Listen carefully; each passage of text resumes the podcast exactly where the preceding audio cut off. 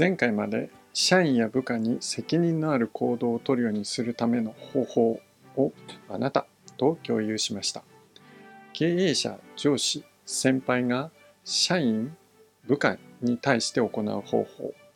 あの中身を考えると社員は手間をかけて育てないとならないのかと思った方も少なくないでしょう。社員部下は育つのでしょうか？それとも育てるのでしょうか？今回はこの点についてあなたと共有をします。こんにちはウィズスマイル古畑です。社員部下に成長をしてもらいたい。能力を高めて業務に活用してもらいたい。そうすれば会社事業の業績向上にもつながる。社員の評価も良くなる。このように考える経営者社長は少なくないでしょう。前回までに扱った責任ある行動を社員に取らせるようにすることも社員の成長能力を高めることにつながる事柄です。前回までの内容を考えると社員に成長をしてもらう能力を高めてもらうにはやはり手間をかけることになると考える方が少なくないでしょう。社員は育つのでしょうか？それとも手間をかけて育てなければならないのでしょうか？あなたはどちらだと思いますか？社員が育つというのは学ぶ、成長するという環境を用意すれば社員が自ら学び、能力を高め、成長するということを指しています。環境を用意するとは、外部の指定した研修を受講させるとか、受講したら費用を会社が持つとかというようなことです。学ぶ際に生じる負担を金銭的、えー、時間的に軽減する処置、仕組みを会社として用意しているということを指しています。社員はその仕組み、環境を使って自ら望んで学び、成長することを社長、上司は期待をしているわけです。あるいは外部の研修だけではなく、社内で研修の仕組みを作るとか、教材を提供するとかということも、この環境を整えることの一部だと捉えることができます。これにより社員が育つことを期待をしています。現実にはどうでしょうか？もちろん成長する社員がいないわけではないでしょう。伸びていく社員もいることでしょう。しかし多くの場合大半の社員は現状の業務の忙しさを理由に学ぶ機会環境を使うことはほとんどしません。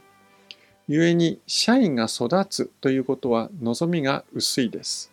そこで役職者など一部の社員を選び出して半ば強制的に受講をさせるという場合もあります。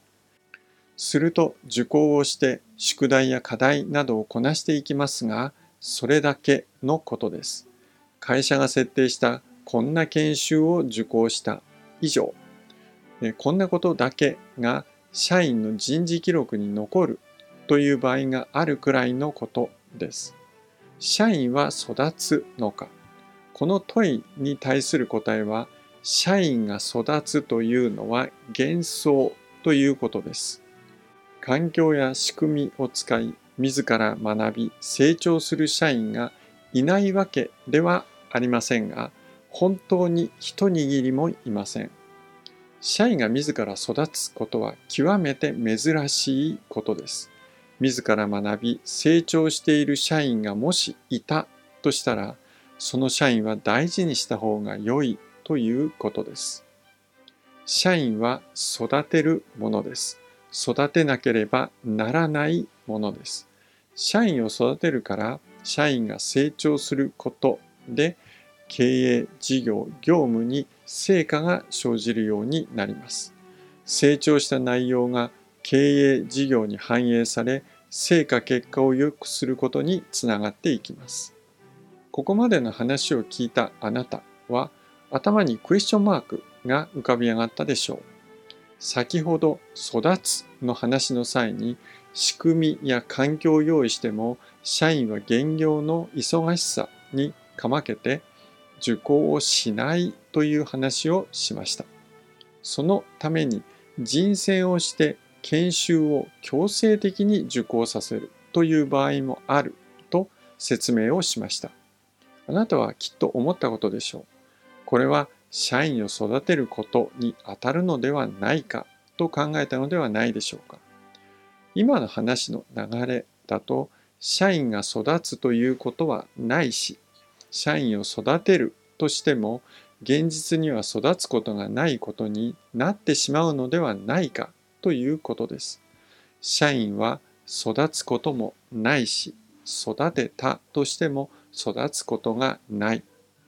社員が能力を高めるということそれ自体が期待できるようなことではないのかということになってしまいますよね。先ほどからお伝えしているように育つ社員はいないわけではありませんが本当に一握りです。大半の社員は育つための環境仕組みを用意してもそれを使って育つことはほとんど期待できません。社員の能力を高める。社員を成長をさせる。これには基本として育てることが必要です。しかし、先ほどあなたが考えたように、今まで当たり前によく行われてきたやり方では、どれほど社員を育てるということをやっても、社員が成長し能力を高めるということはありません。育てるときに外してはいけないことがあります。現実にはほとんどの場合にこの外してはいけないことを外してしまっています。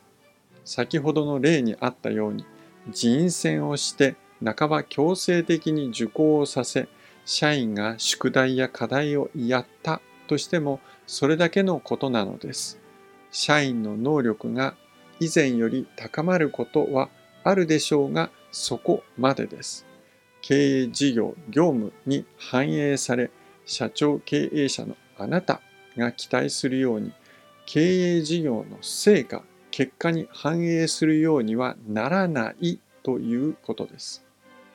社員が成長し能力を高めそれを経営事業に生かし経営事業の成果結果に反映するためには外してはいけないことを外さずにやるということです。ではこの外してはいけないことというのは一体何なのでしょうか？それについては次回からあなたと共有をします。本日の内容はいかがでしたか？今回お伝えした内容があなたの経営事業の役に立つことを心から願っております。社長の経営講座チャンネルでは社長経営者後継者の方が抱える経営事業社員に関する悩み問題課題を解消する解決ポイント考え方方法をお伝えします。あなたのご意見ご感想をお待ちしております。ウィズスマイルのサイトのお問い合わせからお寄せください。ウィズスマイルのサイトでは記事レポートセミナーの情報を提供しております。URL ws-2000.com